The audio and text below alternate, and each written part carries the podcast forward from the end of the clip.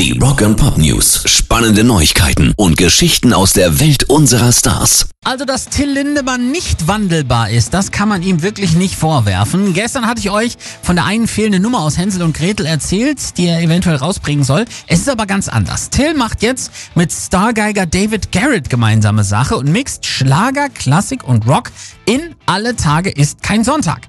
Dabei handelt es sich um das Cover eines Schlagersongs aus dem Jahr 1922, den auch schon Marlene Dietrich, Rudolf Schock oder Fritz Wunderlich adaptiert haben. Den Anfang hatte er auch schon in seinem Song Sauber verwendet, deshalb hatte man das noch am Anfang gedacht.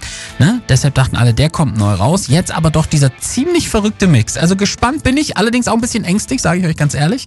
Aber warten wir mal ab. Alle Tage ist kein Sonntag mit David Garrett und Till Lindemann. Kommt am 11. Dezember raus. Rock and Pop News. Endlich ist das Geheimnis gelüftet. Darum trägt Brian Johnson seine ikonische Mütze.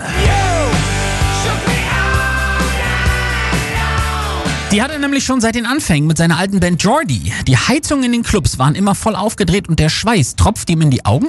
Und eines Abends hatten Jordi die Hälfte ihrer geplanten Songs gespielt, als er mit seinem Bruder Maurice an der Bar saß. Und der sprach ihn dann auf seine roten Augen an. Und Johnson sagte, Mensch, das ist Schweiß. Und da hat Maurice diese Schiebermütze aus dem Ärmel gezogen, ihm hingehalten und der Rest ist Geschichte. Pairs Rock and Pop News.